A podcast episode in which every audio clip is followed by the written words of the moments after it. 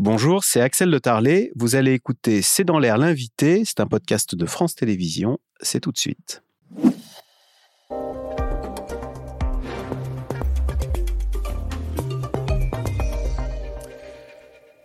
Agnès Pannier-Runacher, bonsoir. Vous êtes ministre de la Transition écologique. Alors, à la mi-journée, la Première ministre Elisabeth Borne a tenu une conférence de presse pour expliquer sa feuille de route des 100 prochains jours afin de tourner la page des retraites. On voit bien néanmoins que c'est difficile de tourner cette page des retraites parce que dans tous vos déplacements, et ça vous est arrivé la semaine dernière, je crois, il y a ce qu'on appelle un comité d'accueil, donc ce sont les fameuses casserolades. ce matin, l'opinion disait que du coup, on conseillait aux membres du gouvernement de changer d'itinéraire euh, à la dernière minute, euh, de, circuler en voiture plutôt qu'en train, justement pour déjouer euh, les membres de ces comités d'accueil alors bonjour d'abord Axel de Tarlet. en fait, on est sur le terrain parce qu'on ne peut pas rester dans l'immobilisme dans un monde qui avance. Moi, j'ai été la semaine dernière avec Roland Lescure pour annoncer euh, la, remise du rapport sur les besoins en compétences, le besoin de recrutement que nous allons avoir dans la filière nucléaire. C'est près de 100 000 personnes dans les sept ans qui viennent. Et effectivement, il y avait euh, une mobilisation. Avec euh, Roland Lescure, on est allé au devant des manifestants. C'est très bien passé. Et vous voyez, on, on enchaîne. Je crois que les Français, ce qu'ils attendent, c'est surtout qu'on travaille pour eux. Voilà, celle qu'on entend, c'est pas ici à, à France Télévisions. C'était à Gare de Lyon euh, lundi dernier pour Papendiaï. Euh, demain, Agnès Pannier-Runacher, vous allez en Grande-Bretagne visiter le chantier Hinkley Point. C'est EDF hein, qui construit euh, une centrale nucléaire EPR pour le compte des Britanniques. On va regarder ensemble le prix d'électricité qui va sortir de cette centrale de, quatrième, de, de troisième génération. C'est 105 euros du mégawatt. Et au même moment, EDF, dans la Manche, est en train de construire un champ d'éoliennes où l'électricité va sortir à 45 euros du mégawatt. Quand on voit ces deux prix, est-ce qu'on ne se dit pas, en fait, les Allemands ont raison, le nucléaire, c'est une énergie euh, très chère et finalement peut-être dépassée Alors, vous oubliez peut-être sur euh, l'éolien marin de prendre en compte le coût du raccordement euh, au réseau qui rajoute une petite quinzaine d'euros et le fait que les éoliennes marines ne sont pas euh, une énergie de base, c'est-à-dire qui est appelable à chaque fois qu'on en a besoin. Et ça, ça a aussi un coût. Et en fait, ce que nous voulons construire, c'est un mix électrique et énergétique qui soit fondé sur euh, à la fois des énergies renouvelables et du nucléaire. Et je peux vous assurer qu'aujourd'hui, à 100 euros du mégawattheure de manière continue, vous avez tous les industriels qui signent pour avoir une énergie qu'ils appellent à tout moment et qui est à ce niveau-là compte tenu de l'envolée des prix sur le marché. Alors encore faut-il réussir à le construire, cet EPR. Euh, les Anglais, il y a eu des dérapages. Les deux EPR coûtent maintenant 35 milliards d'euros. C'est quasiment le budget de la défense. Euh, à Flamanville, il y a plus de 10 ans de retard, ce qui fait que les, deux adjectifs qui sont souvent accolés à ces nouvelles centrales, c'est interminable et ruineux. C'est quand même un, problème de, se reposer sur une technologie que visiblement on maîtrise très très mal. Oui, non, parce que euh, que se passe-t-il aujourd'hui? Nous avons deux réacteurs qui fonctionnent en Chine sur cette technologie euh, de l'EPR2. Les Chinois, eux, ils y arrivent. nous avons, c'est une technologie, pardon, c'est une technologie EDF. C'est EDF qui a construit euh, ces deux réacteurs. De même que c'est EDF qui a construit un réacteur en Finlande qui est aujourd'hui à pleine puissance depuis quelques quelques jours. le Royaume-Uni a acheté deux réacteurs euh, Hinkley Point euh, que, je vais visiter demain, qui devraient être livrés en 2027. Et ils font suffisamment confiance à EDF pour leur demander deux réacteurs supplémentaires sur lesquels euh, ils sont en train d'achever les négociations. Donc ils ont commandé ces réacteurs et nous sommes dans, dans des phases complémentaires de, de projet. Donc vous le voyez, ça veut dire que sur le périmètre européen, vous avez quatre réacteurs au Royaume-Uni dans les années qui viennent. Nous, nous prévoyons d'en construire six. Vous en avez un en Finlande. Ce sont aujourd'hui une grappe de réacteurs euh, où vous n'avez pas d'équivalent en Europe sur ces nouveaux réacteurs.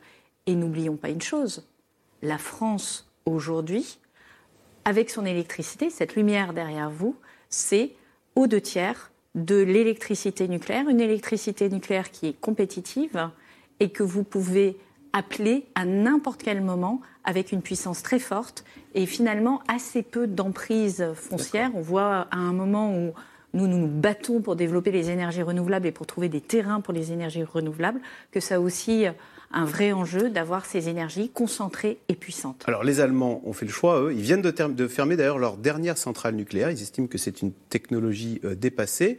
On va regarder, souvent on oppose euh, mhm. la, politique française à la politique allemande. On va regarder le prix de l'électricité. Je l'ai fait à la mi-journée en France et en Allemagne. Euh, en France, c'est 107 euros du mégawattheure. En Allemagne, bah, c'est moins cher, 95 euros du mégawattheure. Est-ce qu'au fond, les Allemands ne nous donnent pas une leçon en matière d'électricité où l'on croyait être très fort et où on avait l'idée qu'on était très performant avec notre électricité alors plusieurs choses. D'abord, vous prenez euh, le prix sur le marché. C'est un peu comme si vous preniez euh, le cours du bourse euh, d'une entreprise. Ce n'est pas la valeur que payent les Français. Aujourd'hui, je le rappelle, les Français payent leur électricité beaucoup moins cher Parce que les Allemands. avec des subventions. Alors non, c'est pas non plus complètement exact, puisque une partie de euh, cette électricité, elle est liée aussi à l'électricité nucléaire, dont le coût de revient est parmi les plus compétitifs en Europe. Donc ça, c'est important de, l'avoir en tête. Et je veux le redire, effectivement, nous avons aussi pris des mesures, le gouvernement, pour protéger les Français et faire en sorte que euh, les ménages payent l'électricité à un prix le plus faible d'Europe.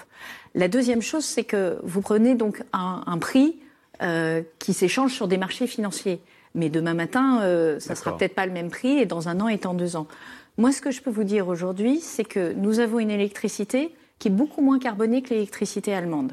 Euh, notre électricité est une des moins carbonées d'Europe, c'est-à-dire que au regard des transformations pour lutter contre le réchauffement climatique, nous avons déjà fait le travail sur l'électricité. Il faut maintenant le faire sur le gaz, sur le pétrole et transformer tous ces vecteurs énergétiques, toutes ces énergies en énergie renouvelable ou en énergie nucléaire. C'est ça notre enjeu. Et puis deuxième chose, l'Allemagne est aujourd'hui isolée en réalité sur euh, le nucléaire.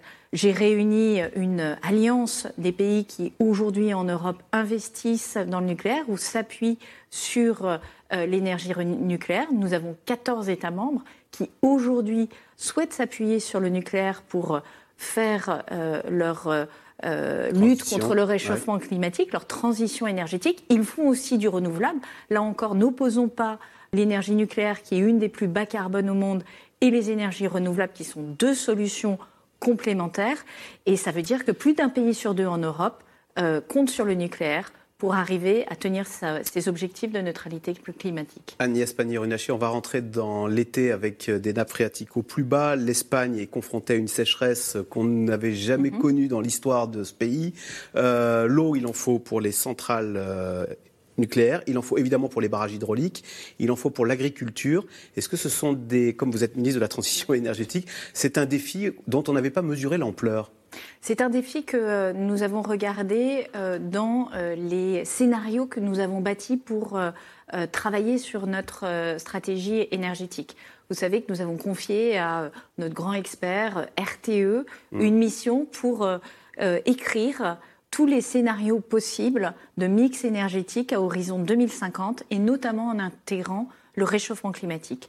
Alors oui, vous avez raison de dire que sur l'hydroélectricité, nous allons devoir investir pour maintenir notre potentiel de production hydroélectrique, puisqu'il va avoir un phénomène de diminution de la ressource en eau d'un côté, ce qui va plutôt ah aller dans le sens d'une moindre production, et nous allons faire des investissements importants pour aller dans le sens d'une plus grande production. Donc nous allons stabiliser, euh, c'est le scénario euh, que euh, recommande RTE, stabiliser cette production.